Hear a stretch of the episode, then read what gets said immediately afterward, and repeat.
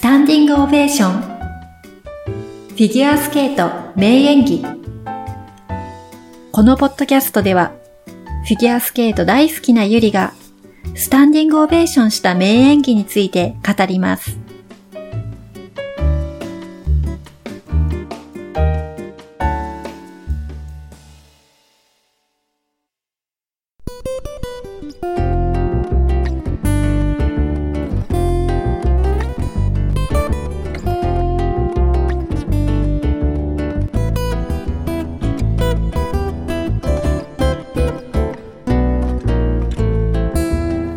皆さんこんにちは、ゆりです。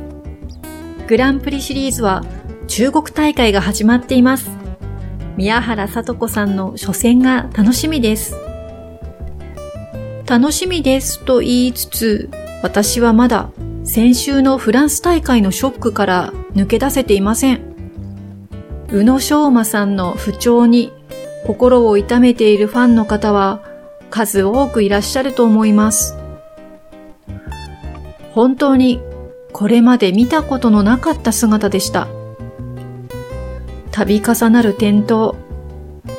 それも得意だったはずのトリプルアクセルでの転倒はもう倒れ伏すという感じで彼のここまで不調なジャンプは初めて見たように思います。そしてそこから這い上がる。なんとか頑張ろうとする。そういった姿に見守るファンも苦しい大会でした。おそらく、宇野さんご本人も非常に辛かったと思います。でも、彼の諦めない姿に、グルノーブルの会場からは大きな昭和コールが起こりました。うつむく彼を励ますように起こる拍手。とにかく会場全体が宇野さんを全力で応援している。テレビからも、それがわかりました。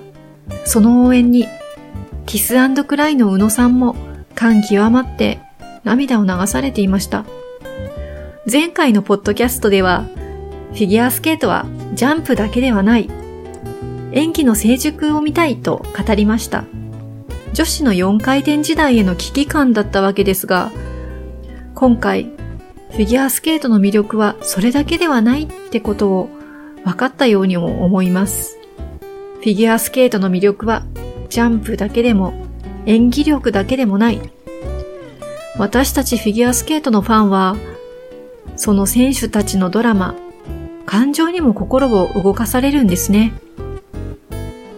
宇野さんのひたむきに頑張る姿に、私たちは大きく心を動かされて、この先の彼の成長を見ていきたいと強く思うのです。宇野さんは2016年の世界選手権も悔し涙を流していましたよね。それを糧にして翌シーズンからさらに成長していきました。今年はコーチから巣立ち試行錯誤をしているシーズンです。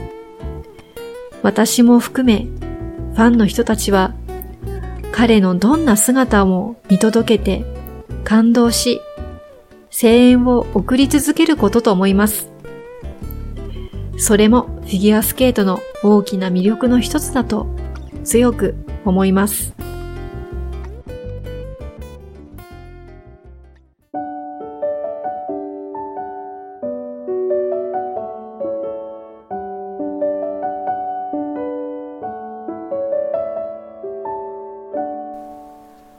今日ご紹介する名演技は宇野昌磨さん、2013年全日本のフリー、シークレットガーデンです。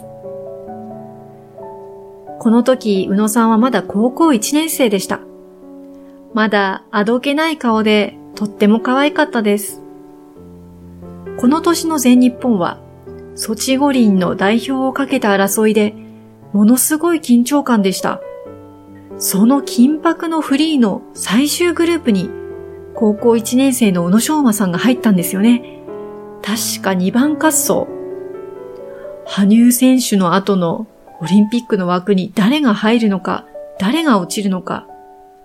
宇野さんの演技の後には、織田信成さん、高橋大輔さん、町田達樹さん、小塚隆彦さんと続く流れで、もう見ている私たちもものすごく緊張して胃が痛くなるような雰囲気だったんです。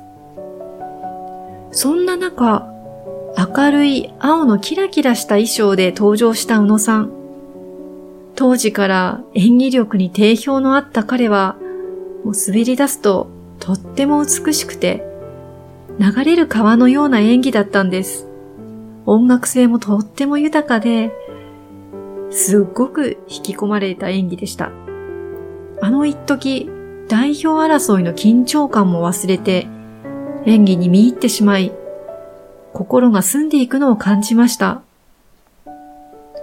この凄まじいグループの中で、独自の雰囲気を作り出してしまう宇野昌磨という選手は一体何者だろうと思ったものです。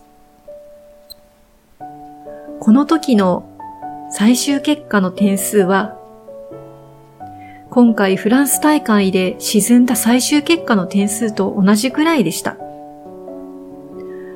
あの時はまだトリプルアクセルも完璧ではなく、4回転もマスターしていませんでした。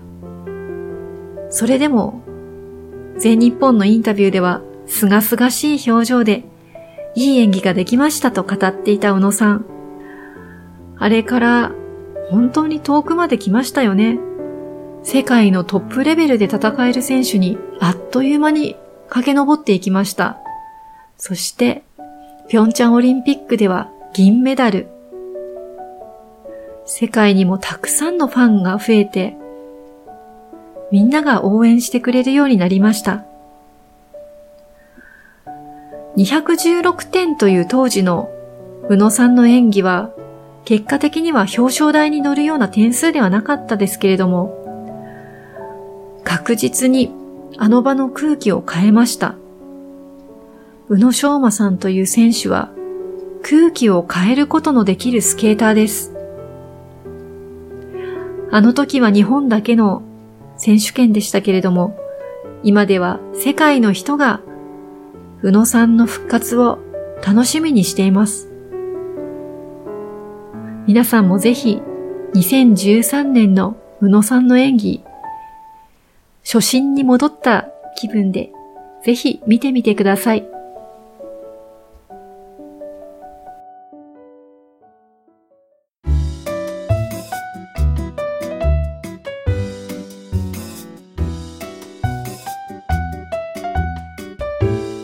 本日の番組はいかがでしたか？